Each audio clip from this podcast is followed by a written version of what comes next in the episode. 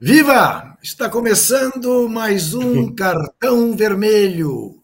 É, mais um cartão vermelho neste dia 7 de novembro. Dia do rádio, dia do radialista. Olha só que beleza.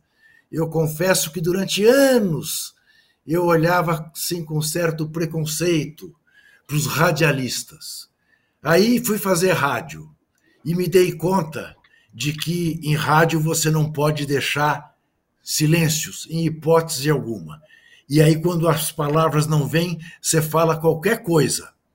Razão pela qual havia tantas pataquadas nas emissoras de rádio. E eu, arrogantemente, gozava os radialistas.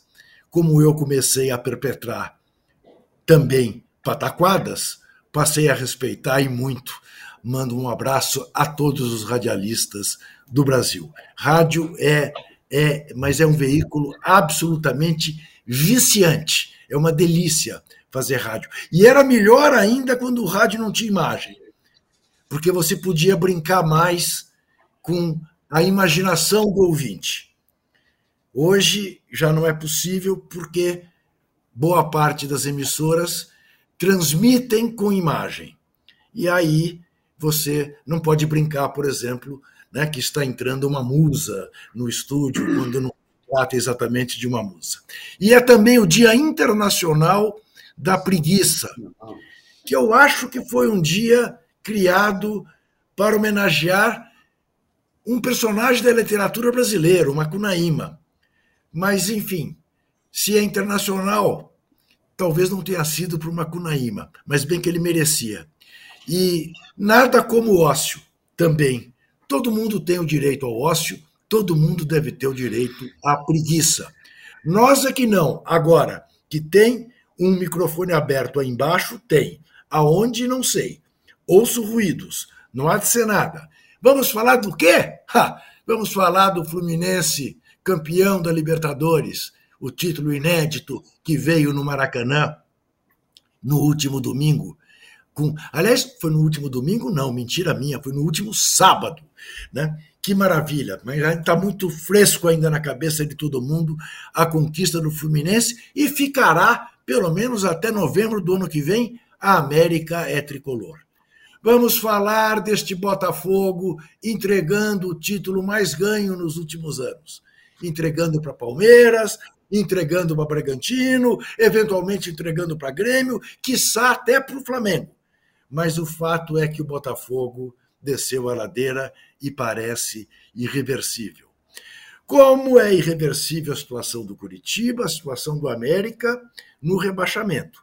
E nós vamos falar disso também, porque, embora ainda não seja irreversível, mas correm sérios riscos. O Goiás, o Vasco, o Bahia. E olhe, o Corinthians e o Santos que abram os olhos, e até o Cuiabá, menos mas é bom ficar atento, porque ainda tem muita água para correr debaixo desta ponte.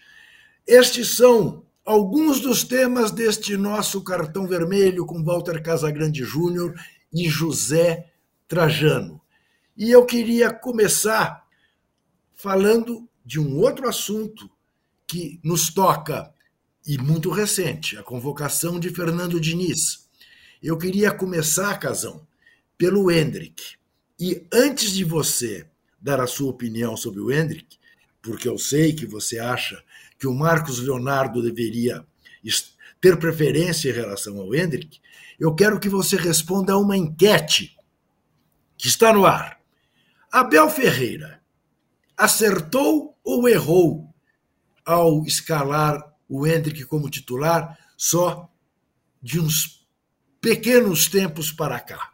Já devia ter feito isso antes? Então, essa é a nossa enquete. Abel Ferreira errou ou acertou? Há quem diga, o Tostão, por exemplo, acha isso, que ele deixou o Hendrick amadurecendo e que fez muito bem em fazê-lo. Há outros que acham que não, que o moleque já estava pronto, que o Pelé foi campeão do mundo com essa idade e que tinha que ter posto o Hendrick desde sempre. Você resolve, você decide, você que nos vê, e o casão começa por aí. Não, a minha linha. Oh, fala, Trajano. É... Juca. A minha linha é, é, é, é igual à do Tostão. Eu acho que o Abel acertou. Porque quem treina o jogador é o Abel. Nós não vemos os treinos. Nenhum treinador, nenhum treinador é louco de deixar no banco um cara que ele está vendo que está arrebentando nos treinos. Nenhum treinador. E o Palmeiras perdendo, ficando longe do título, sendo eliminado é, da Libertadores, e ele está vendo o treino. Né? Ele tinha que criar um fato novo. O Abel é muito inteligente nesse trabalho psicológico. O fato novo que ele criou foi a entrada do Hendrick no time, para ver se mexia com alguma coisa, para ver se o time chacoalhava, para ver se ele para ver se alguma coisa acontecer, aconteceria dentro do campo com a presença do Hendrick com 17 anos. Foi isso que ele fez. Ele viu que o Hendrick não estava maduro, ele viu que ele colocou o Hendrick de titular muitas vezes desde o começo do ano, e o Hendrick estava com dificuldade de jogar, dificuldade de finalizar. Essas arrancadas que ele deu agora, contra o Botafogo, contra o, contra o Boca também, contra o Atlético Paranaense, lá atrás, quando ele era titular, ele não conseguia dar ele levava desvantagem na marcação dos adversários. Ele levava desvantagem. Esperou amadurecer e não só. Se o Palmeiras estivesse jogando bem, ele não iria lançar o Hendrick agora também, porque ele não ia precisar criar um fato novo. Ele viu que a única coisa que ele poderia fazer para chacoalhar o ambiente do Palmeiras, que a torcida estava caída, o time estava caído, ficava quatro partidas sem vencer, tava, foi eliminado da Libertadores, sem chance de ganhar o título no campeonato, ele tinha que fazer alguma coisa. Ele tinha que fazer alguma coisa. E ele colocou o Hendrick. A gente não sabia o que ia acontecer. O Abel também não sabia o que ia acontecer. Mas aconteceu isso que nós estamos vendo. Agora o Palmeiras está junto com o Botafogo, tem um jogo a mais, mas está junto com o Botafogo nos pontos e é, para mim, o grande favorito a vencer esse título junto com o Bragantino. Né? O Botafogo está em plena queda. E se, é, se, se, o Palmeiras, se o Palmeiras teve essa arrancada, foi graças ao Abel e ao Hendrick. O Abel criou o fato novo colocando o Hendrick. José Trajano, boa noite. Boa noite a todos e todas, mas o Casal não falou em relação à seleção. Ele falou. Ah, mas, ele, perguntou, mas ele, é. ele, perguntou só sobre o Palmeiras. Tudo enquete, nós vamos falar ainda da seleção. Ah, então tá bom, tá, legal. Não, eu quero que, você... eu, eu, eu, é. tendia, eu, te, quer eu tendia a discordar do Abel, mas eu deixei claro no programa de segunda-feira um pouco o que o Casão falou aí. A gente não acompanha os treinamentos. A gente tem desejos. Ah, o garoto está lá porque eu não coloco o garoto, que é bom de bola. Mas quem acompanha de perto, treina o garoto, acompanha o dia a dia, conversa, vê o que está acontecendo, é o treinador. Então, olhando por esse aspecto que é o concreto, que é o dia a dia, o Abel está certo. É o que o Casão falou. Ele não era louco de deixar no banco um sujeito que estivesse tinindo. Agora, por outro lado, quem não está acompanhando o dia a dia, vê de longe, como a gente, que, que, que participa sem acompanhar os treinos, fica e de, diante do que aconteceu, fala, poxa, mas devia ter colocado antes, é um desejo. Né? Devia ter colocado antes. Olha esse garoto como está jogando, entra e resolve. Então, a julgar pelo quem decide é o Abel, certamente o Abel não ia, não ia errar em escalar ou não. Ele botou na hora que ele achava que devia colocar. A, a certeza é o seguinte: o garoto está jogando muito. E cada vez que ele faz gol, cada vez que ele é convocado, sei lá o que, o Palmeiras se dá bem. Porque é mais de din-din que entra na conta do Palmeiras. Dá a impressão que já foi tudo resolvido, não? ele faz gol, dinheiro, foi convocado, mas sei lá o quê, se for campeão, mas... é impressionante. Nós temos uma safra de jogadores ali na frente que vão fazer muito bem para o futebol brasileiro, já estão fazendo. É ele, é o Vitor Roque, que infelizmente se machucou. Eu, aliás, tem uma notícia que saiu agora que eu achei muito interessante. O Marcos Leonardo e o Kennedy vão treinar com a seleção. Foram convidados pelo, pelo Diniz para participar dos treinamentos. Então, mas eles foram convocados pelo Ramon, eles foram convocados pelo Ramon para sub-23. Eles vão fazer, eles vão treinar com a sub-23. Se o ah, Diniz não, é chamar... não, se o Diniz for convidá-los para treinar, é uma outra coisa. Mas quem convocou foi o Ramon Menezes, que é uma a seleção olímpica, pré-olímpica, né? Que vai tre fazer treinamento. Eu só quero completar uma coisinha que você está falando, Trajano. o, o torcedor brasileiro, o brasileiro relacionado ao futebol, nós estamos passando por uma síndrome de falta de ídolos há muito tempo. E é, as pessoas querem formar um ídolo de qualquer maneira. As pessoas querem fazer com que o Hendrick é, de, é, se transforme no Pelé de um dia, de uma, do, do dia para a noite. É isso que está acontecendo. E é isso que o Abel segurou a onda desde o começo. E eu acho que ele vai continuar segurando a onda. E agora que o Hendrick foi para a seleção, que ele vai virar titular absoluto do Palmeiras, quem tem que segurar a onda junto com o Abel são os familiares e quem vive ao redor dele. Porque não pode, será injusto e será uma pressão desnecessária se a imprensa e os torcedores começarem a olhar, a olhar para o Hendrick como se fosse um novo Pelé. Como o Juca falou, no, o argumento de muitos não é esse. Pô, o Pelé jogou com 17 anos. Meu, argumento, é o Hendrick, argumento furado, não é o Pelé. Furado. É um absurdo comparar com o Pelé. Né? É, é, aliás, poucas vezes vi gente falando isso. Ele diz, ah, já teve gente com 17 anos, o Edu, o não sei quem, o Ronaldo. Sim, sim, sim. Pois é, é que essa comparação é meio inevitável e absolutamente exagerada e, e fora da ordem. E perigosa. Né? E perigosa. Porque é tal história, Pelé não se compara com ninguém. Muito bem, muito bem. Então, estamos encerrando aqui o capítulo Hendrick, mas você não, você continua votando se você acha que o Abel acertou ou se você acha que o Abel errou. E não se esqueça, antes que Zé Trajano me chame a atenção, de dar o seu joinha aqui para o nosso cartão vermelho. Olha aqui, vou colocar uma questão na mesa apenas para fazer uma polêmica. O tricolor foi campeão da Libertadores pela primeira vez na sua vida. Uma festa magnífica no Maracanã. O Fluminense fez aquilo que o Corinthians fez em 2012 aqui no Pacaembu contra o mesmo Boca Juniors.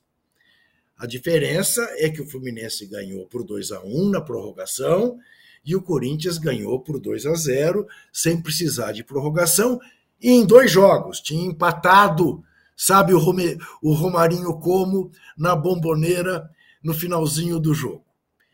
Eu pergunto para os dois, para quem foi Fluminense quando criança, chamado José Trajano, e para quem desde criança é corintiano, chamado Casagrande. Dá para dimensionar o tamanho das duas festas? Quem quem quem pareceu mais aliviado? O Corinthians 11 anos atrás ou o Fluminense três dias atrás? Posso começar? Olha, eu, eu, eu, eu não comparo emoção e alegrias e festejos, não. Eu acho que foi tão. O, o Casal escreveu um artigo, até fugindo da bola, e falando mais da emoção dos torcedores, que apareceram na televisão, imagens né, de criança, casais, pessoas mais velhas, pessoas conhecidas ou não. E depois me impressionou muito a comemoração lá na Cinelândia. Aliás, o Fluminense vai fazer uma grande festa esse domingo na Cinelândia, né? que se tornou palco agora, já foi palco das grandes comemorações e manifestações diretas já, encerramento de, de campanhas e tal. E depois vai ter uma outra festa de volta olímpica do jogo contra o São Paulo. O emocionante para mim foi isso. Quer dizer, me surpreendeu até, me surpreendeu. Aí você deu para sentir esse alívio. Ufa, fomos campeões, que beleza, que grandeza. E o tamanho do Fluminense. O tamanho do Fluminense se deu para sentir na emoção, no choro, no riso, na alegria, no abraço, na euforia da torcida que aparecia não só no estádio, como fora do estádio. E pessoas que a gente conhece se manifestando, conversando com a gente, ou pessoas conhecidas no meio artístico, sei lá o que e tal, todas postando coisas. Eu não comparo, eu acho que é, quando você ganha desse jeito um título tão importante, é tão bonito, é tão gostoso, é tão emocionante, que, que bom que aconteceu isso. E tem uma coisa também. Não me surpreendeu o jogo. O jogo achava que o Fluminense ia ganhar. O Fluminense era melhor que o Boca. O Boca não tinha vencido nenhuma partida até então. Chegou até durante o jogo a dar uma engrossada ali, podia até, quem sabe, né? Mas o que me surpreendeu mesmo é, foi a festa, foi a alegria, a emoção, inclusive de jogador. Você viu o Felipe Melo, que é um sujeito que não morro de amores, mas tem que respeitar, porque foi importante para a conquista do Fluminense, chorando durante o hino. A emoção do Marcelo, parecia uma criança, um sujeito tão vitorioso no futebol, ganhou, será cinco Champions League, talvez o jogador mais vitorioso da história do futebol brasileiro, né? Parecia um menino, ele lembrando o tempo que ele começou lá em Xerém e tal. Então foi a emoção é, da, dessa conquista e a emoção também dos corintianos daquele, daquele dia. Foram coisas muito importantes. Eu estou tirando o futebol dentro de campo fora. Eu também. Olha, antes do Casão, porque Casão, eu, eu, eu acabei querendo fazer uma homenagem é, numa coluna que fiz para a Folha de São Paulo a tricolores históricos e a tal história, né? Você acaba sempre cometendo a injustiça de esquecer de certos tricolores históricos. Né? Então, eu, eu escalei um time, escalei um time de 12 e depois mais uma porção, que tinha Castilho, Nelson Rodrigues, Chico Buarque de Holanda, Milor Fernandes e Danilo Miranda. Jô Soares, Arthur Moreira Lima, Fernanda Montenegro e Ivan Lins. Tele Santana, Fred e Gilberto Gil. Mais Tom Jobim, Cartola, Letícia Spiller, Paulo Gustavo, Lulo Santos, Santos Dumont. Bom, em seguida, publica-se a coluna. Aí, gente começa a me escrever: Ô Juca, você esqueceu do Gregório do Vivier. Ô Juca, você esqueceu do Paulo Betti. Do Evandro Mesquita. Você é. esqueceu do Evandro Mesquita. Carlos Vila Lobos. Você escreve, esqueceu do Vila Lobos. Você esqueceu do Pedro Bial. Ah, meu Deus do céu! Eu respondo para as pessoas. Numa página de jornal não cabe isso tudo. Mas eu não esqueci de ninguém. Estão todos contemplados. Viva o tricolor. Diga, Casão. Então, eu gostei muito da vitória do, do, do Fluminense. Eu não sabia o quanto eu gostava do Fluminense até uhum. chegar essa final. Porque tem uma. Eu contei a história um pouco no, no, numa coluna que eu escrevi. Eu comecei a gostar, a prestar atenção no Fluminense quando o Samarone foi pro Corinthians. Porque eu tinha o jogo de botão e o meio-campo era Denilson, Didi e Samarone, ou Denilson e Samarone, né? Cafuringa, Didi, Flávio e Lula, né? Era o Félix, Oliveira, Galhardo, Assis e Marco Antônio. Era um time Lembro que tinha jogo muito de botão. bem desse time, muito bem. Então, Nossa, foi campeão da, foi campeão do Robertão em 70 e do Carioca em 71, né? E é, a chegada do Samarone no Corinthians, naquela época, eu falei: caramba, esse Samarone é aquele que eu tenho no jogo de botão do Fluminense. Então já me ligou ali ao Fluminense nessa questão. E quando o Rivelino foi para lá, aí bateu o cartão, né? Rivelino no Fluminense. E o ano de 75 do Corinthians era péssimo, né? Desfez todo o time, foi um dos piores anos que o Corinthians teve, foi aquele de 75. E eu me vi acompanhando o Campeonato Carioca e torcendo o Fluminense. 75 inteirinho, 76 até chegar a data do Corinthians e Fluminense. Aí eu percebi que eu, que eu tinha, caramba, eu gosto muito do Rivelino, mas eu gosto muito mais do Corinthians. Né? Aí eu virei, né? Voltei a si, assim, voltei a mim, falei, pô, caramba, é Corinthians. Então eu acompanhei esse, essa trajetória toda e o jogo do o time do Assis e do Washington, joguei semifinal com eles, era um time fantástico, tricampeão carioca, campeão brasileiro. Então eu fui fazendo um desenho até chegar a esse time.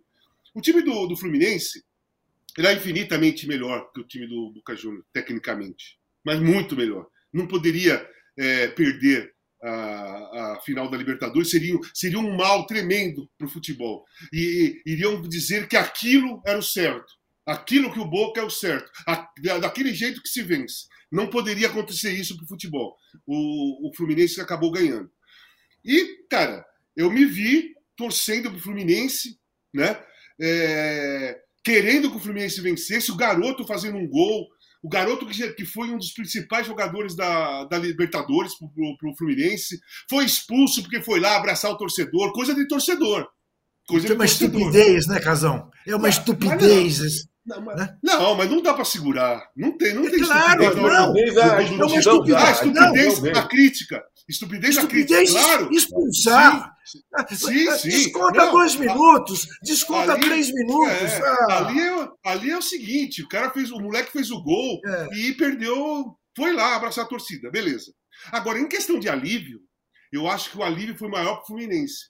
A pressão era maior no Fluminense do que na época do Corinthians. Sabe por quê? Porque o Diniz é treinador do Fluminense e da seleção brasileira.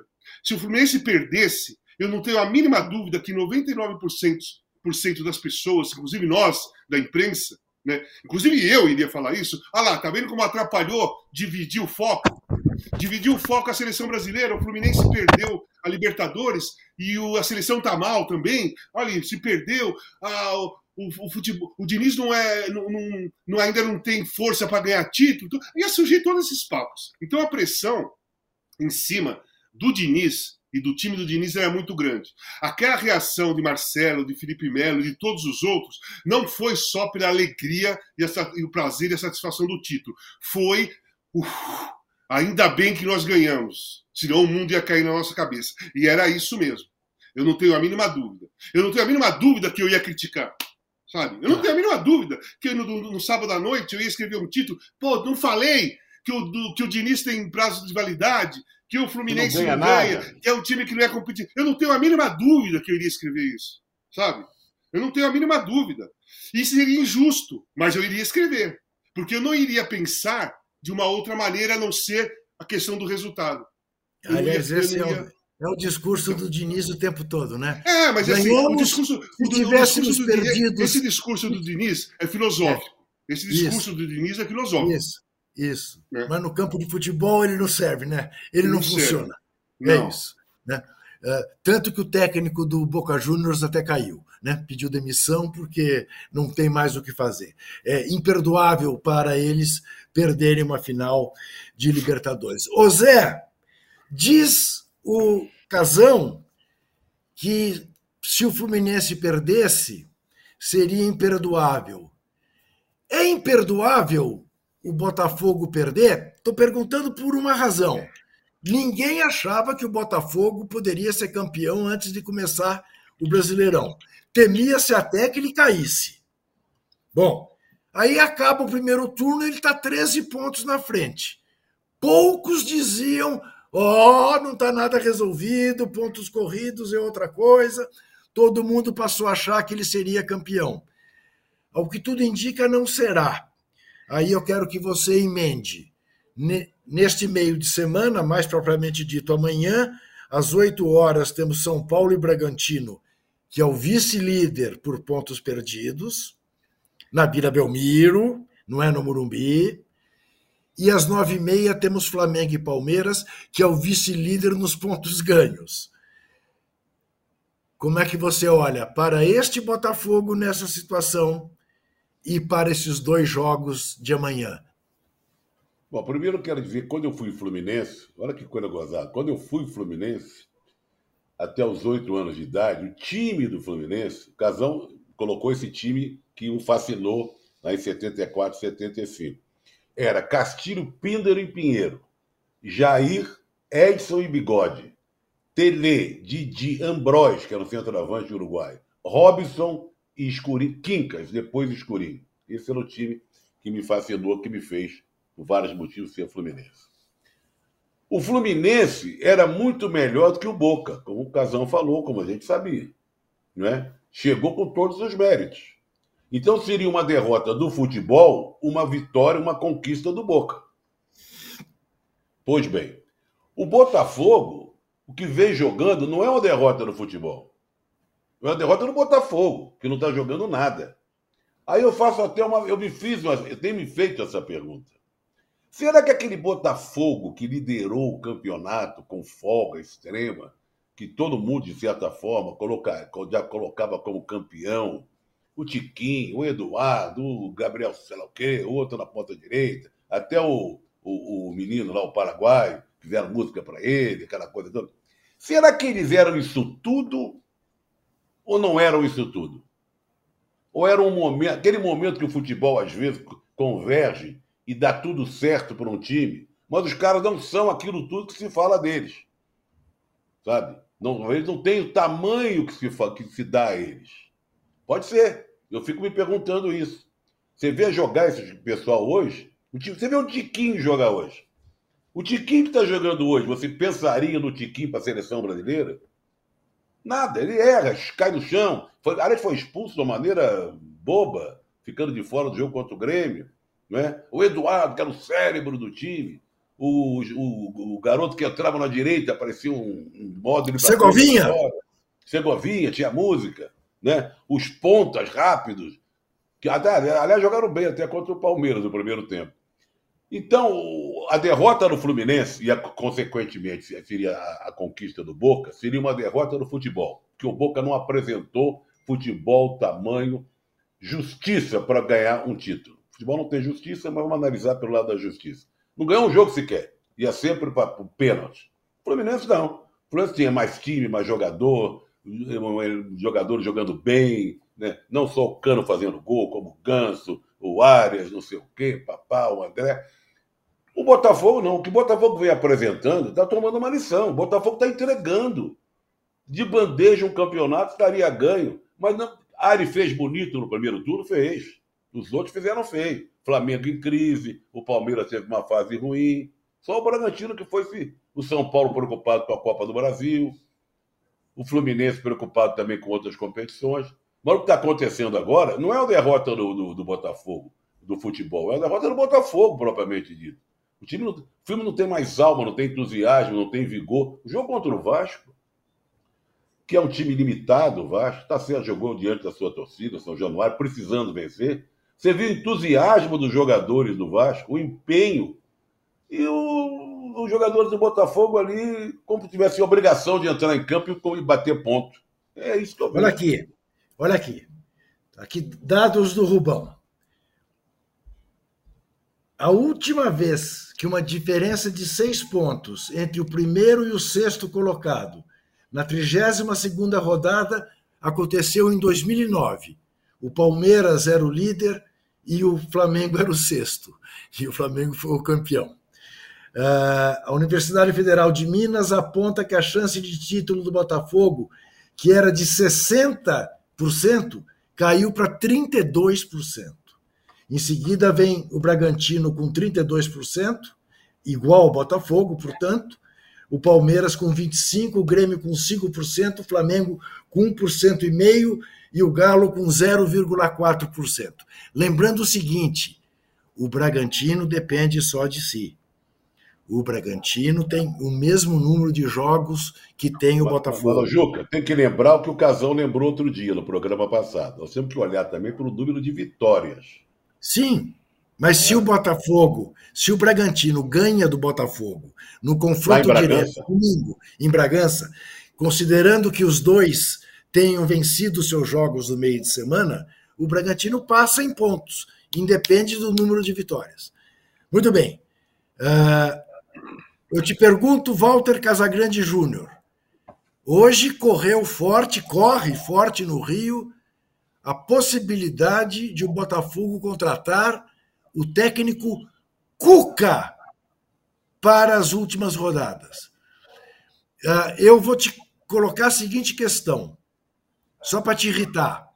Eu não tenho dúvida que, do ponto de vista técnico, é uma boa solução, porque bom treinador o Cuca é. Mas eu pergunto: jogadores que escolheram o Flávio, o Flávio Lúcio, o Lúcio Flávio. O Lúcio Flávio. É, como aceitariam um técnico como o Cuca que virá com o carimbo do escândalo e causando escândalo menor do que ao vir para o Corinthians, porque o Botafogo não tem a repercussão que tem o Corinthians, mas de toda maneira ressuscitará a discussão. Então, primeiro, eu queria só entrar aqui na questão do Botafogo que o Trajano falou. Na minha visão, o forte do Botafogo era o coletivo. Então, quando o coletivo está tá reagindo bem, jogadores medianos jogam muito. Quando o coletivo cai, esses jogadores medianos caem e aí não consegue jogar. É diferente, por exemplo, de um time como o Flamengo, que tem destaques individual. Né? De, de, é, destaques individuais. Por exemplo, o Flamengo pode estar mal, de repente o Arrascaeta fazer uma jogada e, e ganhar, ganhar a partida. O, o Botafogo não tem esse jogador. O Botafogo precisa que o coletivo esteja bem, que a, que a parte mental do grupo esteja bem. E ela não está. E não está faz tempo. E o pior, começaram a justificar derrotas já faz umas, um mês que eles só justificam. Sempre tem algum culpado. No primeiro turno não tinha culpado nenhum. No segundo, agora da metade do segundo turno para frente tem um monte de culpado, menos é eles. É contra tudo e contra todos, né? É, né? menos eles. E tem, eu vou lembrar uma coisa que nós conversamos aqui que eu falei. Quando os jogadores escolheram o Lúcio Flávio, nós falamos, pô, eu falei assim, oh, é legal. Né, os jogadores perceberam que o Bruno Lage não ia dar em nada e foram lá, pediram para ele sair para colocar o Lúcio Flávio. Mas eu tive um destaque: tem que bancar. Foi. Tem que bancar. Tem que porque bancar. senão, essa escolha vai virar contra se o time perder. Então, hoje em dia, você olha e fala assim: porra, os jogadores foram escolher o treinador, olha agora como está a situação. Eles não bancaram a escolha. Eles não bancaram a escolha. Acharam que era só ficar o Lúcio Flávio lá e empurrar com a barriga que ia ser campeão. Agora, em relação ao Cuca, eu acho o seguinte: é, concordo, tecnicamente é um ótimo treinador, mas eu acho desnecessário criar uma situação polêmica. É, é, é, o que o Botafogo menos precisa nesse momento, é criar uma, uma, uma polêmica paralela tão forte quanto é, o futebol apresentado pelo time. O time está caindo pela tabela. Você vai trazer uma, uma polêmica que vai fazer movimentação, as redes sociais debater, muita gente é, atacar, criar no Botafogo um ambiente mais negativo do que está. Né?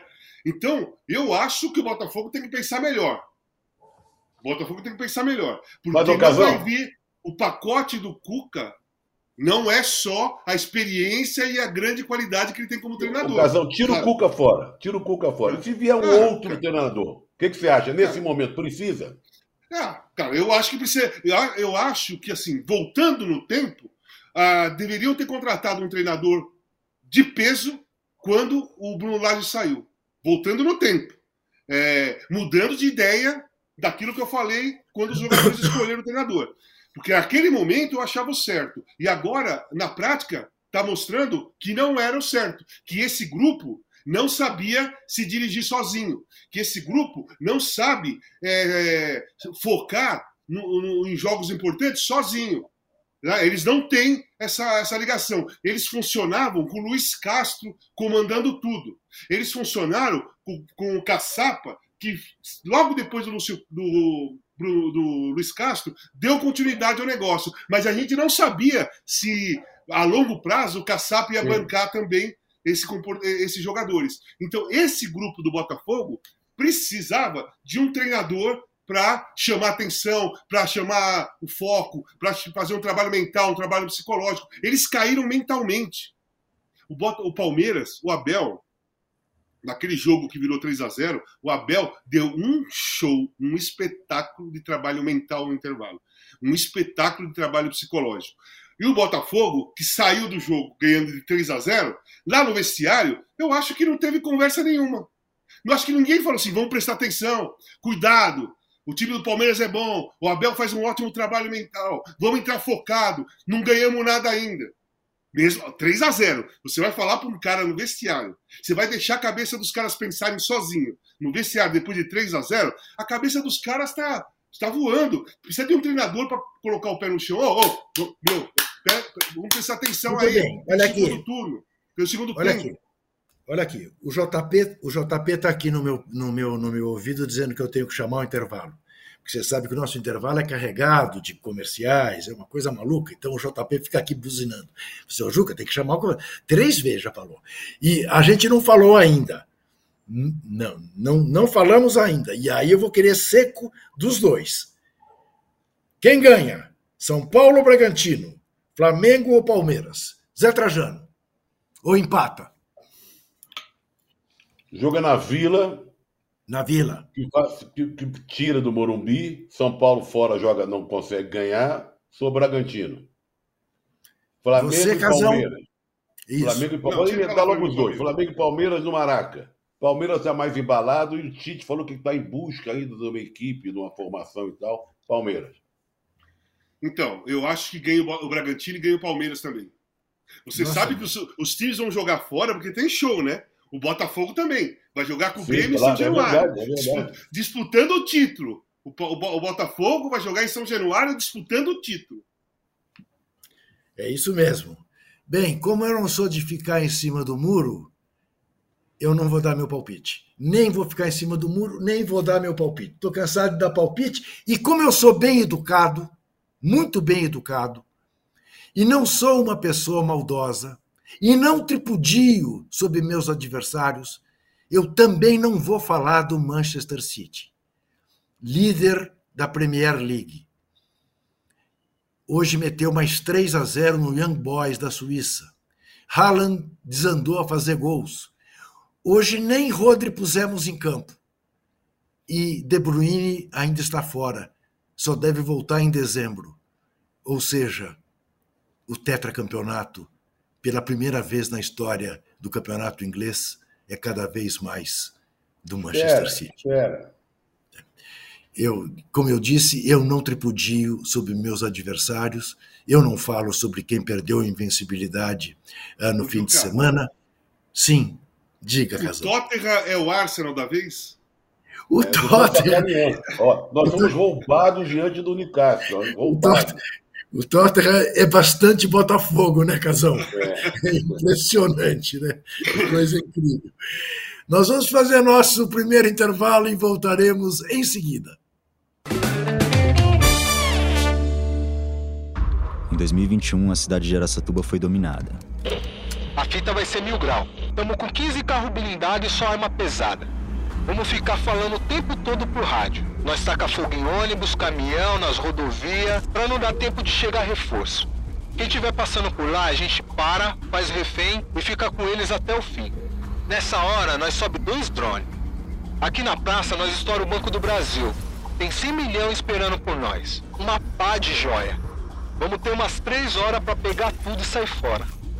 Vamos meter eles de escudo humano em cima do carro. Os malucos não vão ser nem loucos de atirar nos reféns. Os caras vão ficar em choque. E já era, é tudo nosso. Mas alguma coisa impediu um dos maiores roubos da história do país. O documentário Cidade Dominada já está disponível no UOL e no YouTube de UOL Prime.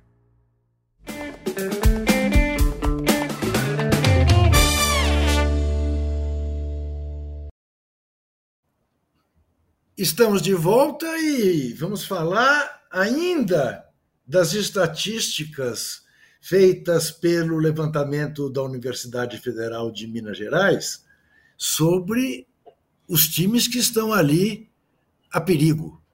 Né? É, Cuiabá, 41 pontos, Corinthians, 40, Santos, 38, Bahia, 37, Vasco, 37, Cruzeiro 37, Cruzeiro já na zona de rebaixamento. Goiás 35. Distância de seis pontos, duas vagas em aberto, porque a América e Curitiba já eram. Muito bem. Goiás tem 69% de chance de cair. Dá para ouvir o helicóptero que passa aqui em cima nesse momento? Não. Não. Não, eu não ouvi. Ótimo.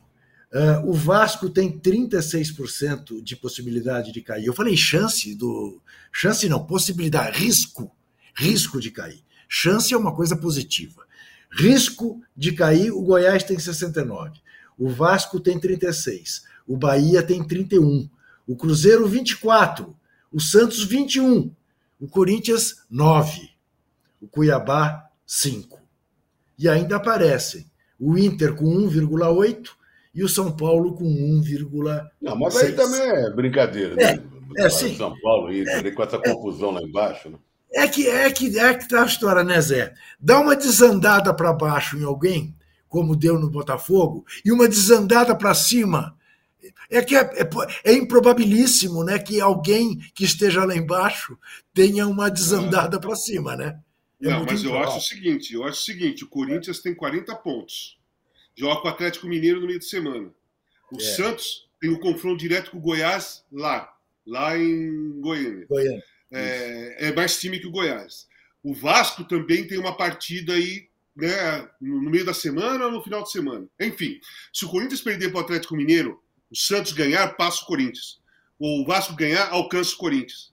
Né? O Bahia ganhar, passa o Corinthians, ou alcança o Corinthians. Então, o Corinthians está ali com um percentual pequeno de, de possibilidade de, de hoje. cair, mas hoje, mas tem que ficar esperto, porque tem que ganhar do Atlético em casa. Eu, eu, eu, mas eu, eu, estava falando menos... mais de relação internacional e o São Paulo que entra é. nisso. Eu sou é menos otimista.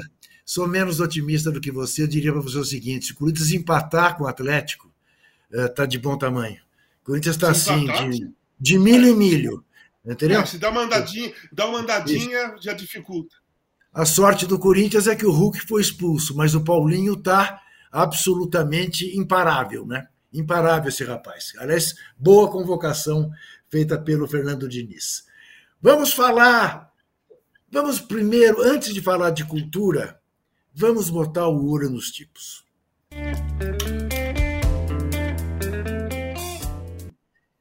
E é, um, e é um olho nos tipos que eu faço em tom de lamento.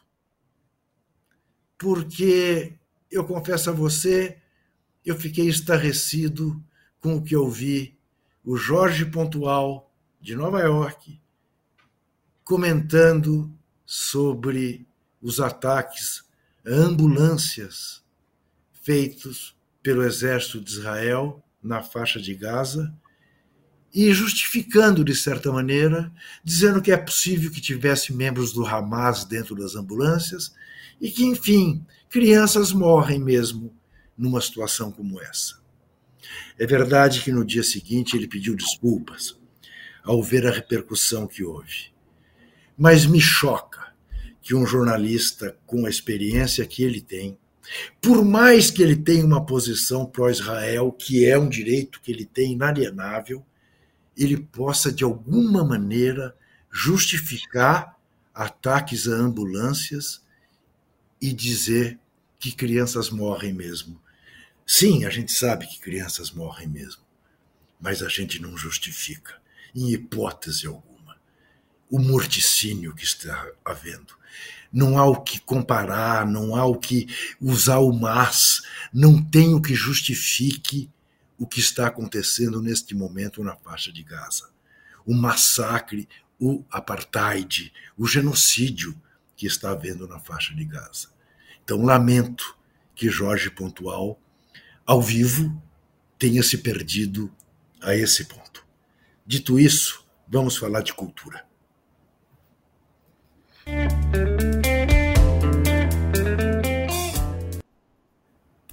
E eu começo a falar de cultura recomendando vivamente um documentário em três capítulos curtos, de 40 a 45 minutos, A Filha de Deus, em nome em, em, em castelhano é A Hija de Deus, da filha de Diego Maradona. Dalma Maradona, que é atriz, que é cineasta, que é roteirista, e que faz um documentário que eu desafio, desafio quem quer que seja, por mais duro, empedrado e frio que seja, não chorar pelo menos três vezes em cada um dos três capítulos. Porque te mostra um Maradona que a gente não conhecia, um Maradona extremamente carinhoso com os filhos, com as filhas, uh, e ela numa adoração ao pai que só mesmo quem foi uma figura assim dessas raras é objeto de tamanha adoração como ela faz com Dom Diego Maradona. É uma beleza de um documentário, está na HBO Max, A Filha de Deus, de Dalma Maradona. E recomendo também, já está uh, uh, na Netflix, o filme brasileiro Retratos Fantasmas, do Kleber Mendonça Filho, que é sobre como, de alguma maneira, a degradação de Recife, como a velha Recife foi perdendo espaço para a modernidade, como os cinemas de Recife foram todos virando igreja, o que não é um fenômeno apenas uh, da capital de Pernambuco, é um fenômeno, infelizmente, nacional. Mas isto tudo sob o ângulo dele, do apartamento em que ele morava, no bairro em que ele morava, perto da, da, da, da praia de Boa Viagem. É, é uma beleza de um documentário, de uma hora e meia. Uma beleza. Aliás, é um documentário brasileiro indicado para o Oscar. É uma beleza de um documentário que vale a pena ver, é, porque, enfim, é uma, é, um, é uma homenagem à nostalgia. É muito bonito de se ver esse documentário de Kleber Mendonça. Dito isto, vamos a Walter Casagrande Júnior, que tem três recomendações, começando por Vale o Escrito da Globoplay. Então, Vale o Escrito, A Guerra do Jogo de Bicho, é um documentário impressionante. São sete episódios que você não para de assistir, porque é imagem de arquivo muitas imagens de arquivo, desde o início ali, do começo dos anos 70, Castor de Andrade e toda aquela turma dos bicheiros mais antigos, até você entender por que, que o Rio de Janeiro está assim hoje. Por que, que o crime organizado, por que, que o, o tráfico de droga, por que existe a milícia hoje tão forte e que deixa a população insegura, principalmente os turistas, né? Que vão lá e acabam é, se dando mal, muitos se dão mal, que é, não tem muita divulgação, não se fala muito, mas é a realidade, né? é a realidade do Rio de Janeiro é, hoje em dia. E você e dá para entender muito bem o quanto o jogo de bicho, na realidade, foi perdendo aquele romantismo, né? se, se, o pouco romantismo que tinha, para virar uma matança de máfia, como, como foi, como era em Palermo como é a Cosa Nostra, de máfia, de, matan de matança de família, de um batendo a família do outro, até conseguir ter é, todo o espaço para um só. A ganância e a loucura dos caras, é, dos bicheiros mais recentes. Né? Então eu fiquei impressionado, assustado assistindo esse documentário. Realmente eu fiquei bastante assustado. O outro é o Iguita, o goleiro da Colômbia o Iguita, é, com muitas imagens de arquivos, depoimentos do Iguita, depoimentos polêmicos do Iguita, é, quando perguntam para ele, quando perguntaram para ele lá atrás, quando ele foi visitar o Pablo Escobar na catedral, ele falou que era amigo do Pablo Escobar, e agora, respondendo, agora, é, no depoimento do documentário, ele repete: sim, era meu amigo. Eu conheci o Pablo Escobar muito antes dele virar é, traficante, tá, tá, tá, tá, tá, enfim, umas é, e as polêmicas dele, né, e dentro da, da própria seleção. Ele não fez as eliminatórias de 94 porque ele estava preso, acusado de ter intermediário, é, ser intermediário de um sequestro. Né? Então é legal porque você vai ver detalhes, o depoimento da mulher dele, de jogadores que jogaram com ele, é, Valderrama principalmente, que era o mais próximo. É, vale muito a pena. Vale muito a pena, porque nós temos, a gente vai ver lances, eu vi lances que eu nunca tinha visto do, do, do. Você, nós vamos tirar, nós vamos perder, se perde aquela, aquela visão de folclórico. Vai se perder aquela visão de folclórico, porque ele jogava muito, com os pés e no gol. Né? E foi por causa dele que a FIFA mudou o regulamento de atrasar para o goleiro. Fazer a cera atrasar para o goleiro. Foi por causa do estilo dele. Vale a pena. E o outro é um filme, a Paralisia. Paralisia é um suspense psicológico. É um suspense psicológico. Esse filme aí é novo, estreou assim no final de semana passada, eu assisti no final de semana, te prende, é, tem uma trama muito é, muito estranha, né? Muito estranha. Não é terror. As pessoas falam suspense já levam para o terror. Não, é um suspense psicológico que eu recomendo porque vale a pena ver esse filme. Eu gosto, né? Eu gosto de filme que trata de questão psicológica, drama psicológico, suspense psicológico, eu adoro. Então eu recomendo Paralisia. Alguma Olha, recomendação, Zé? Não, eu anotei, porque eu, eu, às vezes vocês falam, eu anoto e perco aquelas anotações. Dessa vez eu escrevi aqui. Me interessou muito a Filha de Deus e Retrato Fantasma, eu queria ver no cinema, do Kleber, né?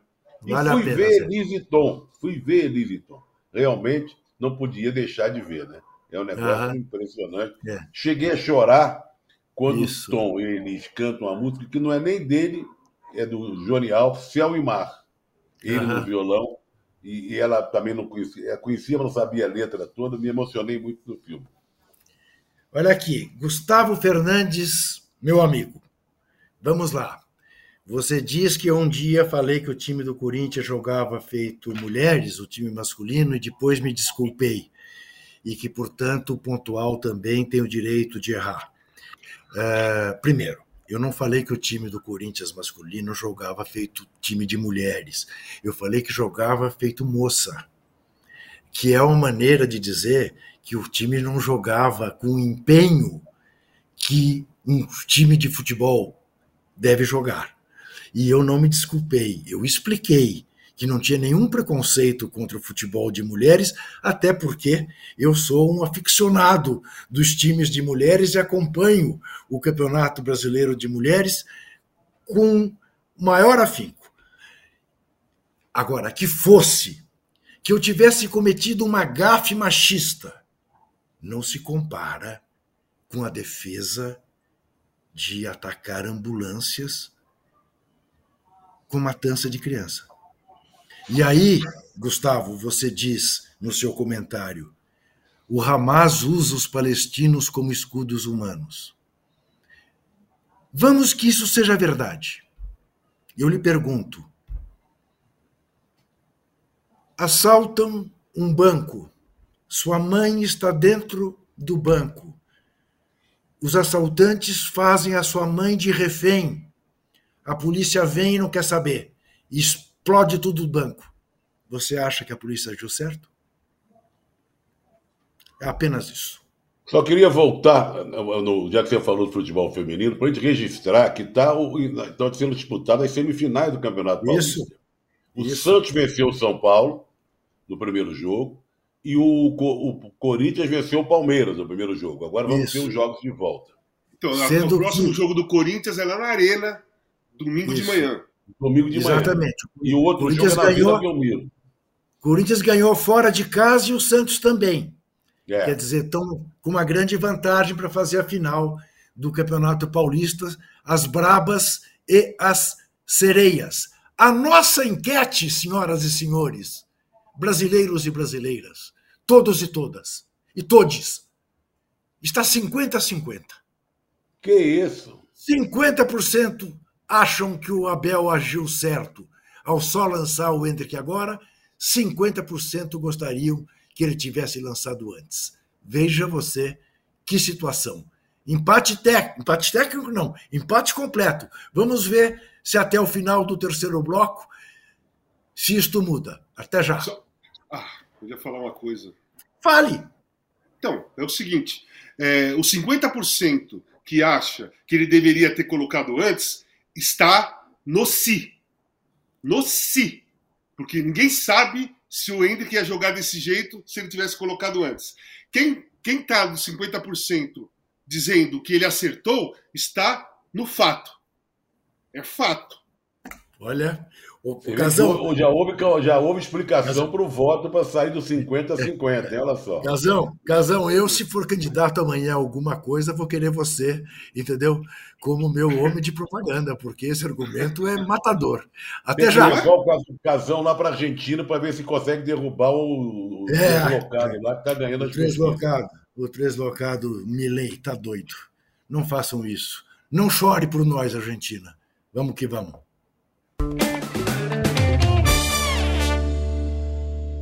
Eu diria que o Palmeiras é um, é um clube conservador e ao mesmo tempo muito inovador. Mas se você olhava para o campo, cara, era muito difícil imaginar que o Palmeiras ia fazer uma virada mesmo. Quando eu cheguei, o Palmeiras não tinha o estádio ainda. E o CT basicamente era o vestiário, 8 mil sócios, e estava na segunda divisão. Em 2015 começa essa nova era. E hoje os caras ligam né, para jogar no Palmeiras o Mike vai no fundo, rola a bola para trás, o Veiga faz o gol. Do jeito que ele treinou. O plano, ele tinha 40 dias antes. Dá até medo, até assusta quando ele faz. Juntos, ok? Nós somos fortes como equipa. Você está ligado que a gente está numa final de Libertadores, né? A gente falou assim. Lembro que a primeira Libertadores pra gente foi muito, muito difícil, emocionalmente, porque era aquela pressão, 20 anos que não ganha.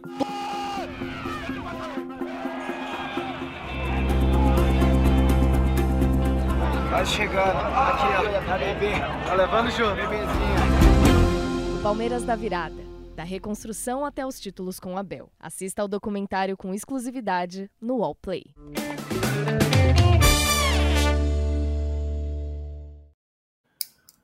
Muito bem, estamos de volta. Olga Lima, minha amiga. Não, eu não estou criticando Israel, não estou criticando o direito de defesa de Israel. Israel tem todo o direito de se defender. Israel tem que tratar os terroristas do Hamas como tais. O que Israel não tem é o direito de matar tantos civis como está matando. É apenas isso. É esta reação desproporcional. É esta busca de anexar também a faixa de Gaza, como aliás Israel faz desde 1948 com os palestinos nas regiões que ocupa. Tá? É apenas isso. Fique tranquila que eu defendo o direito de todos os países se defenderem. Vamos falar das nossas efemérides do Zé Trajano. Começando por lembrar que três anos atrás, Joe Biden era eleito o 46º presidente dos Estados Unidos. E agora não sabe o que fazer com o apoio desmedido que deu ao senhor Netanyahu, porque está perdendo apoio até entre os democratas. Porque a sociedade democrata americana também está estarrecida com o massacre que está havendo em Gaza. E agora ele procura, de alguma maneira, recuar da posição impensada que teve no apoio. O Juca, Hoje, e, teve, oi. e teve uma manifestação gigantesca em Washington contra Sim. a atitude americana. Exatamente. Muito bem. Hoje faria anos, nascido em 1879 e morto em 1940 por ordem do ditador Stalin. Hoje é aniversário de nascimento de Leon Trotsky, que acabou sendo. Essa é com você, essa é com você, Juca. Pode explicar um Isso. pouquinho para a gente. Que é, que é o fundador né, de toda uma linha uh, da esquerda mundial, os trotskistas, que, em última análise, não é? Uh, claro, eram oposição ferrenha ao stalinismo, mas, em última análise, era uma linha que defendia a Revolução Mundial, que dizia que não bastava fazer a Revolução uh, na União Soviética ou a Revolução na Rússia, que o comunismo só seria hegemônico se espraiasse as suas fronteiras pelo mundo inteiro. E os stalinistas sempre, e mesmo os leninistas, achavam que esta era uma posição, ou acham que esta é uma posição uh, que é irreal, que é idealista, que não há como uh, você fazer isto, a não ser durante séculos. E ele queria fazer de prontidão. Ô, Juca, um ah. escritor também, né? Escritor. Sim, sem dúvida, escritor. sem dúvida. E um revolucionário bolchevique. Exatamente. Fez a, foi o chefe do Exército Vermelho. E foi morreu no México, né? Assassinado no México. Morreu no, né? Foi assassinado no México com uma machadada. Ô, Juca, ele... só para eu anotar direito aqui, o Retrato Fantasmas do Tá no Netflix. Netflix, tá bom. E o outro no HBO Max, o filho da. da e da, no Casa Grande, o Vale Escrito, é no, no Globoplay. É, no Globoplay. Globoplay. Globoplay. E os outros dois é Netflix. Tá ótimo. Toda vez que um justo grita, um... como é que é? Toda vez que um justo grita, um carrasco vem calar. Quem não presta, fica vivo. Quem é bom, mandam matar. Isto é a música que Chico Buarque de Holanda fez em homenagem a uma letra feita por Cecília Meirelles, é do Cancioneiro da Independência. O, o livro da Cecília Meirelles é alguma coisa absolutamente. É um poema uh, sobre o movimento uh, dos mineiros de Tiradentes. E Cecília Meirelles nasceu num dia 27, num dia 7 de novembro de 1901 e morreu em 64. Cecília Meirelles, uma escritora, uma poetisa, uma pintora, um, uma gênia da raça brasileira. Ô, Juca, você sabe que tem muita, muito poesia, muita poesia da Cecília Meirelles é, é, que virou música. Fagner tem, gravação, tem uma gravação Sim. do Belchior, inclusive. A Sueli Costa musicou também poesia da Cecília Meirelles. A poesia dela permitiu que a gente, várias músicas foram criadas, fossem criadas. Zé Trajano, hoje faria 120 anos, morreu também em 64, Ari Barroso. Esquecemos de falar no início do programa, essa foto ele já estava bem, bem quebrado, porque ele morreu aos 60 anos. Não morreu velhinho, não. Você vê que ele estava já meio magrinho demais. E se comemora o Dia Nacional do Radialista hoje em homenagem a Ari Barroso, que foi um homem que se destacou muito no rádio, com programa de calor, calouros do Ari, e também como narrador de futebol, a famosa gaitinha do Ari. E o, Tom Jobim, inclusive, no próprio Elise Tom, diz, ela pergunta, que você gosta mesmo do Vila Lobos, né? Não, Vila Lobos e Ari Barroso, que fizeram a cabeça dele. É nosso grande compositor. E tem, o pessoal pensa que ele era baiano, porque ele fez muita música falando da Bahia, mas era mineiro de Ubá, né? E ele começou como pianista no cinema mudo, aquela época que passava o filme sem. Era filme mudo, e tinha um pianista que ficava tocando ali ao vivo para dar um certo clima. O Ari começou assim. Ele foi político, ele foi, ele foi um dos defensores que o Maracanã fosse onde é, ao contrário do Carlos Lacerda, que queria que o Maracanã não fosse ali, e sim, e sim lá na Barra da Tijuca, Jacaré-Pau Longe, né? E eles vieram no mesmo partido, ele foi político da UDN. Foi um personagem boêmio, né? Morou nos Estados Unidos, levado pelo Walt Disney, e consta que ele falou que e aí não está gostando, não tem que voltar para o Brasil, mas o que está incomodando? Está ganhando em dólar e tal. É, mas aqui não tem o Flamengo. Porque aqui ele era torcedor fanático do Flamengo. Um dia, apresentando um programa de calouros na rádio, apareceu um rapaz para cantar uma música. E ele perguntou: Então, meu filho, o que é que você vai cantar?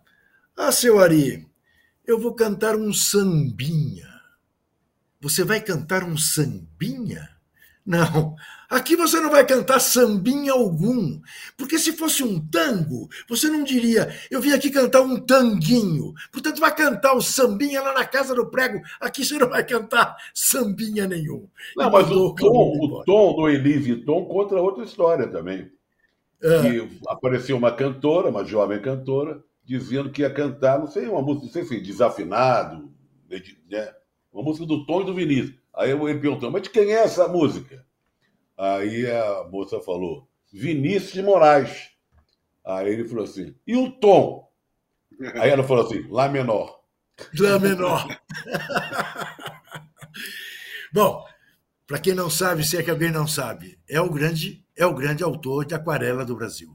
Só né? isso que, é, que é, de alguma maneira, o, o hino do Brasil é, tocado lá fora. Né? Muito bem. Também hoje faria anos, e faria 110 anos, morreu em 1960, nasceu em 1913, o franco-argelino Albert Camus, que é um filósofo da primeiríssima ordem, um escritor de primeiríssima ordem, foi goleiro da seleção de Argélia, dizia que tudo de mais ético que ele aprendeu na vida aprendeu dentro de um campo de futebol. E dizia também que a única e verdadeira questão filosófica é a questão do suicídio. Tem um tratado sobre o suicídio que é uma coisa absolutamente magnífica, Albert Camus. Casão, aniversaria hoje Johnny Rivers, pô, isso é um marco, né, da, dos anos 60, dos anos 70, do rock and roll, mais rock, rockabilly. É, foi referência para muito, muitos cantores que vieram depois, muitos roqueiros que vieram depois. Tinha também o lado romântico dele. Eu tinha discos do, do Johnny Rivers e na minha, na minha infância tocava muito Johnny Rivers na, na rádio. É, eu gosto muito de Johnny Rivers. Não ouço muito, mas quando pego na rádio assim, eu paro para ouvir. Não lembro muito da, do Johnny Rivers. No dia a dia, eu não me lembro muito dele. Mas quando acontece, como hoje, ou quando toca uma música na rádio, eu reverencio. Está fazendo 81 anos. Quem está fazendo. É, o, o Rubão não me ajuda, ele não faz a conta para mim. Nasceu em 44, portanto, 46 mais 23, está fazendo 79 anos hoje, sabe quem, Casão? Luiz de Riva. Não, não é o Geraldo Sim. Alckmin, não. É não, Didi Riva. Didi Riva. Você é. sabe, você sabe que. Tira o Alckmin, põe o Riva aí, ó. Rubão é, um, Rubão é um puxa-saco, tá puxando o saco do presidente. Olha que vergonha. O JP também. O Didi, ah, o Didi Riva vergonha. é um dos jogadores. Põe o Didi é um Riva aí. É um dos maiores ídolos do, do, dos italianos, né? Didi Riva, que foi campeão em 68 da Eurocopa, jogou a Copa de 70, mas tem um detalhe. Mas vai continuar o Alckmin aí?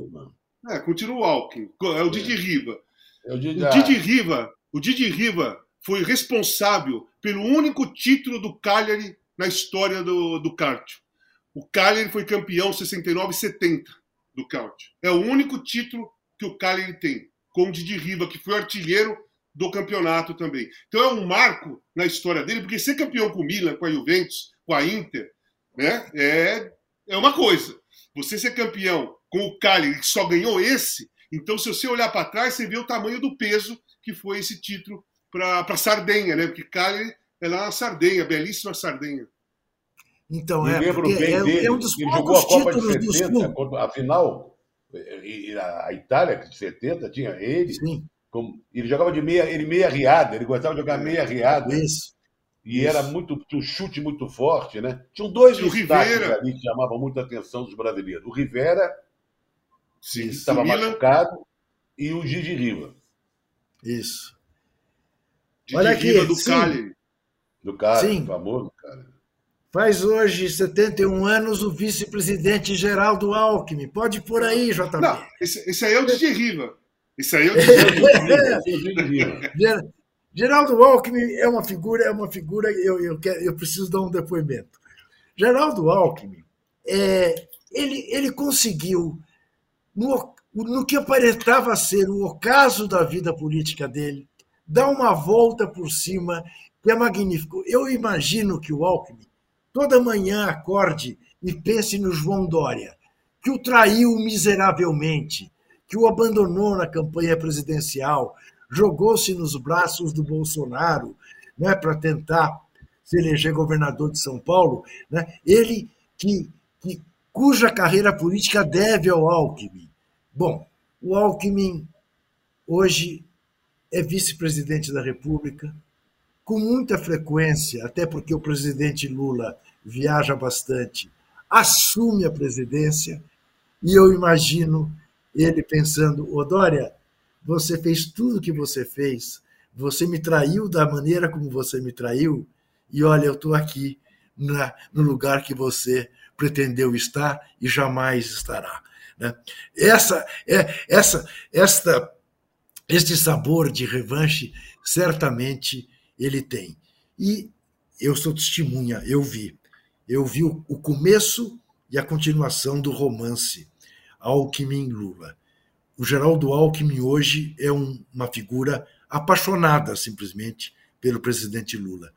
Ele viu com o Lula como é que se faz carinho, como é que se faz política com carinho. Como é que se faz política não necessariamente puxando o tapete de ninguém. Como é que se faz política com afeto. Né? Tá de bem com a vida, Geraldo Alckmin, o aniversariante do dia. E, ô, ô Casão, eu vou te falar uma coisa. Nós podemos tirar foto dele aí, não sei por que tá o Geraldo Alckmin o tempo inteiro aí, tudo bem. É, é que o JP, o JP é dos tempos de, tá que o JP aí? era muito tucano, Pode e ele adora o Alckmin. Vai fazer o quê? Agora ele vai pôr...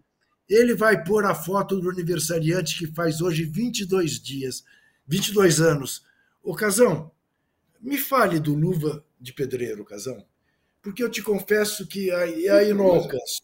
Eu, eu também não também tenho não. muito conhecimento. Não, eu também passaria. Eu acho chato de galocha. Passa adiante, Juca. Passa, adiante? Então tá bom. Então, olha, o Luva de Pedreiro que se dane, de Pedreiro que se dane. Vamos falar de um grande ator, de um grande ator, oh. Steve McQueen, que morreu muito cedo morreu aos 50 anos, morreu no dia 7 de novembro de 1980, ele é de 1930. Foi um belíssimo ator norte-americano e fez um filme de, como piloto de, de Fórmula 1, ou sei lá se era de Fórmula 1 ou se era de Fórmula Le Mans, que fórmula que era. Mas baita ator, né, Casão? Pô, baita ator. Fazia parte dos rebeldes ali no, no, no meio dos anos 50, com James Dean e o. Como que chama, caramba? Ah, o que fez o Poderoso Chefão, esqueci o nome dele. Marlon Brando. Marlon Brando, Marlon Brando, Steve McQueen, é, James Dean. E o filme que, que eu adoro dele é Papillon. A primeira, Papillon, primeira versão de Papillon. Ele fugiu lá da, da, da, fugiu de 1973. Hã? É aquele que foge de Alcatraz, não? Não, não. Aquele lá é o. Aquele é outro filme. O Papillon, ele tá preso junto com outro cara e também ele tenta fugir, foge, mas a trama é diferente. A fuga de Alcatraz é com Clint Eastwood. Tá, Clint tá. Eastwood é a fuga de Alcatraz. Então, o Steve McQueen, você sabe que tem um filme que, quando eu vi, eu, eu, não, eu não assisti na época que não me chamou a atenção, mas eu vi outro dia no, no, no, num telecine aqui, que é Terremoto de 1976. Quando entrou a onda de filmes trágicos, né, de tragédias e tal, Terremoto, Avalanche, e esses filmes todos. Você sabe que Steve McQueen e o Paul Newman são os dois principais atores desse filme? Um não filme, sabia. Filme não vi. B, filme, filme não vi, sem, não vi, Casão. Sem diálogo, pouquíssimos Papião. diálogos. Sem... O Papillon é maravilhoso. Então, um cara que faz Papillon, é maravilhoso. um cara que faz Papillon e o outro que faz golpe de mestre, eles não poderiam estar no terremoto, Isso. mas estavam. Mas estavam. Que maravilha. Estão, Olha né? aqui. Também anivers... morreu no dia 7 de novembro de 1992, aos 71 anos, o líder da então Tchecoslováquia, Alexander Dubček. Alexander Dubček foi o líder da Tchecoslováquia que quis humanizar o socialismo na Tchecoslováquia em 1968 e viu Praga ser invadida pelo Exército Vermelho e a, o que era chamada da Revolução da Primavera uh, ser massacrada pelos tanques uh, soviéticos. A humanidade deve a Alexander Dubček, que era um intelectual, uma figura notável que infelizmente foi derrotado em seus anseios libertários. Eu Também... queria voltar ao Steve McQueen que eu estava procurando aqui, porque eu vi vários filmes dele. Não tá... Crau Magnífico. Crau Magnífico, sim. A Mesa sim. do Diabo, que é do jogo de pôquer, que ele era um grande sim. jogador de pôquer. Sim, e esse sim. que você falou aí de corrida, que ele era piloto mesmo. 24 Isso. horas de Le Mans. Le Mans, ele também é. era, era, piloto de carro de turismo. Isso. E, gost... Isso, ele... e, era, e era apaixonado por moto. Moto. Então, moto apaixonado também, por motocicleta. Se eu, se eu não me engano, Zé, no 24 horas de Le Mans, ele, ele não aceitou ter Dublê, né? Dublê. um dublê. Ele fez questão de dirigir o automóvel, o carro, É o bólido. Outro Muito que dirigia automóvel também era o Paul Newman. Paul Newman Então, é isso que eu ia falar. Paul Newman, equipe. Paul Newman foi piloto, foi piloto de corrida. O Newman corrida. disputou corrida pilotando o carro. Não é que ele gostava. Ele Não, comprou pilotou, uma, uma equipe e era o piloto da equipe. Quem faz o Bullet em São Francisco? Ah, isso me pegou. Que é, que é das subidas e descidas das ladeiras São de São Francisco. Francisco. Com Deixa eu ver aqui. Ele mesmo, Tá. Steve McQueen. Steve É McQueen. o Steve McQueen, isso, é isso. É ele mesmo dirigindo. 1968. tá? Isso, que é uma maravilha de filme também, é uma delícia de filme. Olha aqui, eh, morreu dia 7 de novembro de 2009, nascido em 1920, o maravilhoso Anselmo Duarte. Qual Olha. dos dois fala dele? O Anselmo Duarte, primeiro, foi um grande ator, galã, era bonitão. Era, era- era chamado o casal mais bonito do Brasil naquela época. Era ele e Ilka Soares. né? Isso. Casal, os dois lindos, né? E ele fez muitos filmes, até chanchadas, o absolutamente certo, aquela coisa toda. Depois ele virou diretor e fe- ganhou a palma de ouro de Cannes, né? Isso. Ganhou a palma de ouro de Cannes com Pagador de Promessas, baseado de na Promessas. obra do Dias Gomes. E foi candidato ao Oscar, não foi? Disputou o Oscar, não foi? Disputou e ganhou Cannes. Ganhou com o Leonardo Vilar e a Glória Menezes. E ele foi o ator principal de um filme que fez muito sucesso nos anos 50, que foi a estreia da Tônia Carreiro, Tico Tico no Fubá, que ele fez o papel do Zequinha de Abreu. Se eu não me engano, o Pagador de Promessas foi o primeiro filme uh, brasileiro a ser indicado. Se eu não me engano, hein? Se pode ter sido, mas tipo, ganhou, ganhou o Palma de Ouro em Cannes, ganhou. Muito bem. Pode ter sido indicado, sim. E eu quero que você fale também, Zé, de outro que morreu hoje. Morreu hoje não, morreu, morreu em 2011. Hoje? Morreu em 2011, num dia 7, oh. num dia 7 de novembro. Joe Fraser. Uh, nós estamos vendo nos fale aí, de Joe. Enquanto, enquanto, antes de você falar, você nos mande mais alguns, que sejam mais 13, mais 13 joinhas, que a gente completa mil. Vai ser legal. 13 joinhas mais e a gente completa mil. Senão Não, eu vou ter que ficar dando aqui. Tenta desempatar a enquete, né? Tenta desempatar a enquete. Tava 50, tá 51 a 49, o Casão ganhou. O Casão, aquele, aquela intervenção do aquele Casão. Comentário mudou, dele deu uma, deu uma mudou o debate. 51% acho que acertou, 49% que errou. Fale de Joe Fraser e Muhammad Ali. Gente, a gente, quando a gente fala do Fraser, pode falar do Fórum, a gente lembra do Cassius Clay, do Muhammad Ali, né? Que Isso. enfrentou essas fortalezas e ganhou. Ele com o Fraser, se não me engano, foram várias lutas. Não foi uma luta só, não. Porque o Fraser era o campeão do mundo. E era um, um, um muito forte, né? E eh, nós estamos vendo uma cena aí, você vê que era bem típica essa cena, que o Cassius Clay e o Muhammad Ali, ele dava um, botava o corpo para trás para que o soco não atingisse, né? Ele foi um dos grandes pugilistas americanos, junto com o Fórum, com o Sonny Liston, então aquela geração de pesos pesados que, enfrent... que o Cassius Clay enfrentou, o Mohamed Ali enfrentou e ganhou de todos eles. Só, só tem um detalhe da história. O Fraser derrubou o Ali numa, numa disputa. E aí o Foreman derrubou o Fraser na, na outra luta. E aí o Mohamed Ali e o, Fre e o George Foreman foram, foram lutar lá no Zaire. E davam. É, as apostas era. Pô, George Foreman. Se, se, é, se, o, se o Fraser derrubou o Mohamed Ali e o Foreman derrubou o Fraser, ia ser barbada. E foi aquilo que todo mundo sabe, ou pelo menos deveria saber, que o, o Muhammad Ali derrubou o George Foreman, deixou ele tonto, mais jovem, mais forte. E foi uma das maiores lutas, talvez a maior luta de todos os tempos. Na... E deu origem ao grande livro do Norman Mailer, que conta a história Exatamente. da luta. É, e, e o, o que a tornou uma luta imortal, talvez a maior luta de todos os tempos, exatamente porque o Norman Mailer fez o, o romance que fez, o livro que fez, contando essa luta. E tem um documentário, tem um documentário tem, dessa tem. luta, com imagens de arquivo mesmo. Sim, sim, é magnífico, magnífico. Finalmente, Casão, em 2016, portanto, sete anos atrás, nascido em 34, morreu o músico Leonard Cohen, canadense. Fale menos dele. Leonard Cohen é um escritor, poeta, músico, compositor, que tem uma história muito. É, assim, muito diferente, né?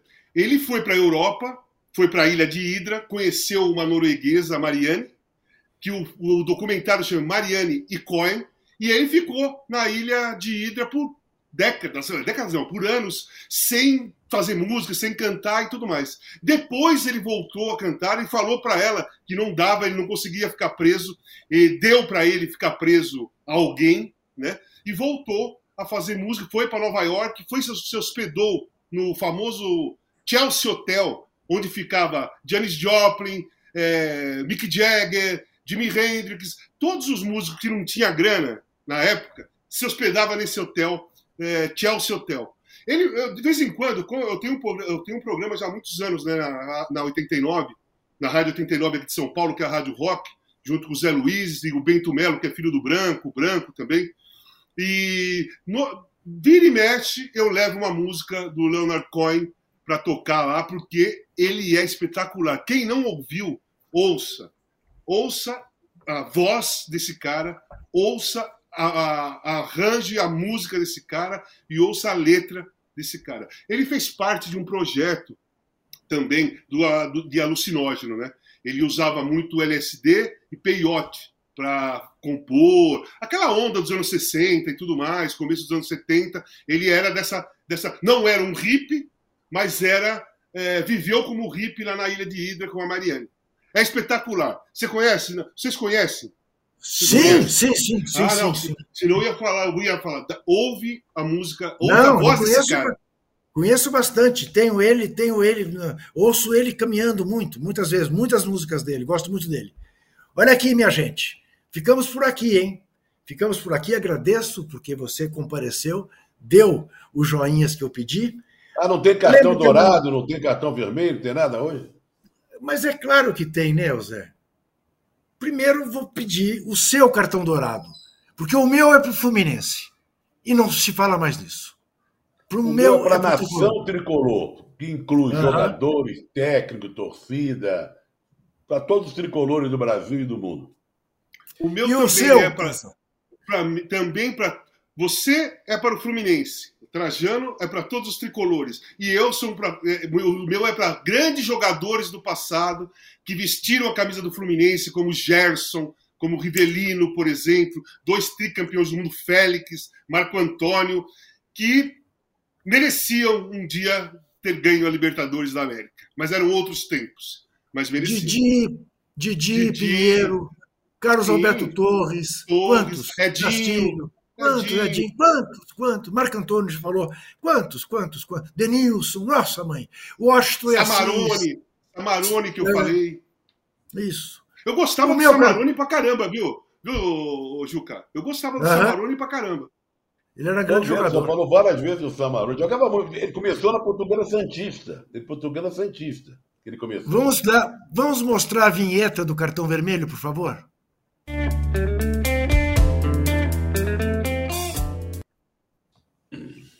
Tá aqui, ó. O meu cartão vermelho vai para aquele que eu considero hoje o inimigo número um da humanidade. Olha que é difícil, porque a humanidade está sim de inimigos. Mas o meu cartão vermelho, e será enquanto continuar este massacre em Gaza, para o senhor Bibi Netanyahu. Um terrorista, um genocida, um corrupto, um fascista. Esse homem precisa ser parado. O mundo precisa parar este verdadeiro Hitler do século XXI. É o meu cartão vermelho para Bibi. Eu acompanho. Eu acompanho. Olha, depois desse cartão vermelho não tem nada a acrescentar. Está sendo embaixo. Então, podemos terminar com uma coisa mais positiva? Posso terminar? Sim, vai. Uma coisa mais claro. positiva? Então, por causa do Samarone, eu vou dizer para vocês o time do Corinthians que eu tenho mais carinho, que é Ado, Zé Maria, Ditão, Luiz Carlos e Pedrinho, Tião e Rivelino, Natal, Samarone, Mirandinha e Aladim. Eu adorava o Natal e adorava o Samarone. Sofri Natal veio do Cruzeiro, Aladim veio do Bangu e o Samarone do Fluminense. É. Sofri muito com esse time. Eu também. Sofri é, eu sofri também, mas eu gosto desse time. Foi o Chegava time na hora H, não ganhava e jogava. Ai, meu Deus do céu. Depois teve o time que tinha o Sicupira no lugar do Samarone, também jogava uma Sim. barbaridade o Sicupira. Enfim. Mas esse, pô, mas esse time de 70, esse time de 71 é fantástico, pô. Natal tinha sido campeão brasileiro, né? Copa Brasil Sim. em 66. é. Comprava todos os campeões. Comprava todos os campeões, chegava no Corinthians e não ganhavam. Amanhã, 9 horas da manhã, tem o All News Esporte com Domitila Becker. Às 11 tem de primeira com Marcelo Azan e PVC. Na sexta-feira tem posse de bola às 9 horas da manhã. E na terça que vem, sete e meia, você sabe, tem mais um cartão vermelho, se aproximando da edição número 100. Haverá uma grande festa. Está sendo preparada por JP e Rubão Lisboa. Uma grande festa com convite a, a, aos que nos vêm e bebidas a valer, tudo de graça e, e enfim, uh, não perca. A gente volta terça-feira. Até já. Até mais. Valeu.